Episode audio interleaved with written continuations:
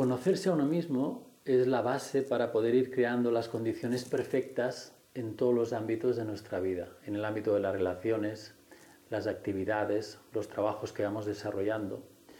Y no en el perfecto en el sentido de que todo salga bien, de que no haya conflictos o de que, por ejemplo, no sintamos dolor, sino perfecto en el sentido que estamos creando, eh, estamos ah, preparando el terreno donde todo lo que crezca en ese día, donde todo lo que crezca en la experiencia, sea de una manera mucho más uh, fluido, más natural, más abierto, cualidades que, vemos que provienen de la, de la, misma experiencia, que podemos observar, por ejemplo, en la naturaleza, ¿no? donde todo crece de una manera espontánea. En ese conocerse a uno mismo, ya no solo a través de unos pensamientos, de unas memorias o recuerdos, traumas, de una imagen que he creado de mí mismo, me estoy conociendo de una manera mucho más abierta. Estoy creando esas condiciones para que uh, todo se uh, abra al entorno, al campo que tengo delante. Que no me conozca simplemente a través de un individuo separado, sino que me conozca a través de toda la experiencia. Entonces, ese conocerse a uno mismo, eh, la, experiencia se convierte en un gran laboratorio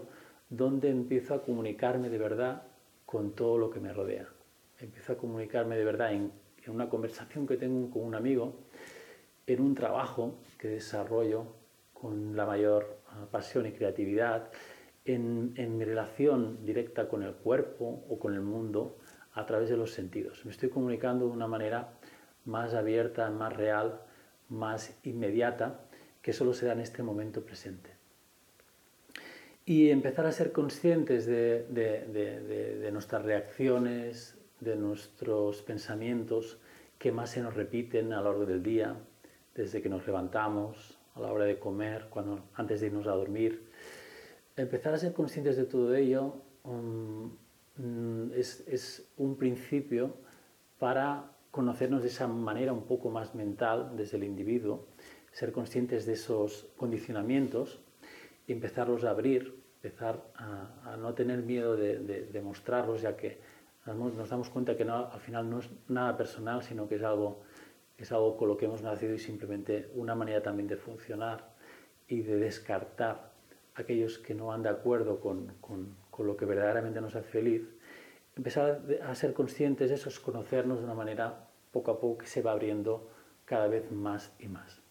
Y al final todo ese proceso de abrirse tiene que implicar la experiencia, porque nos damos cuenta que nos estamos conociendo a través de esas relaciones, a través de esas actividades de trabajos, sin las cuales, sin ese espejo no podríamos realmente conocernos de verdad.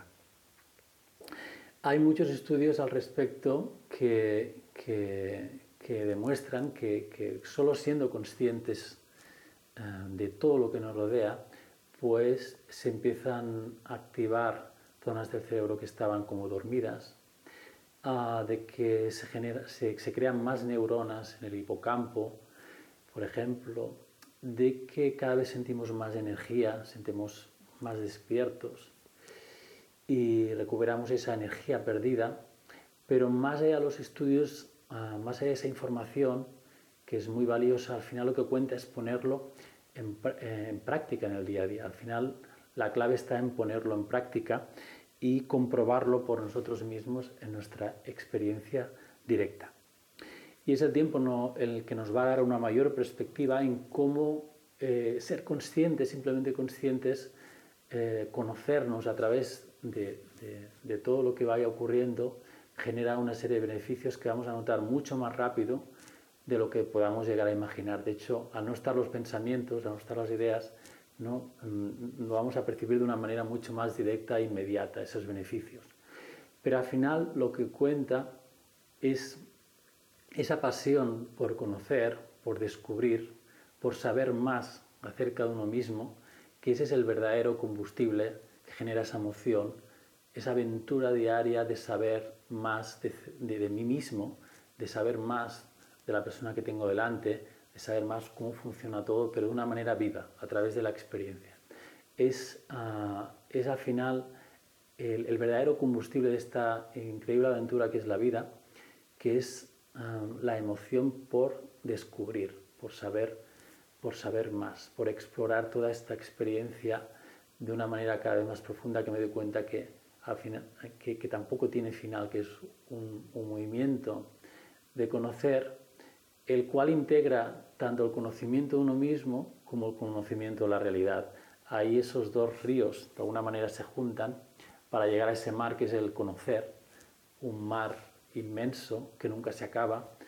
y del cual ah, sentimos, sentimos esa plenitud eh, del verdadero conocer. Ese conocer al fin y al cabo es conciencia, es presencia. Al final, conocimiento de la realidad, el autoconocimiento, que parecían estar limitados a un individuo o a cierto tipo de cosas, cierto tipo de de, contextos, al final acaba siendo un conocer, una conciencia, una presencia que, de la cual eh, descubrimos que es, forma parte de nuestra verdadera naturaleza, forma parte de nosotros mismos.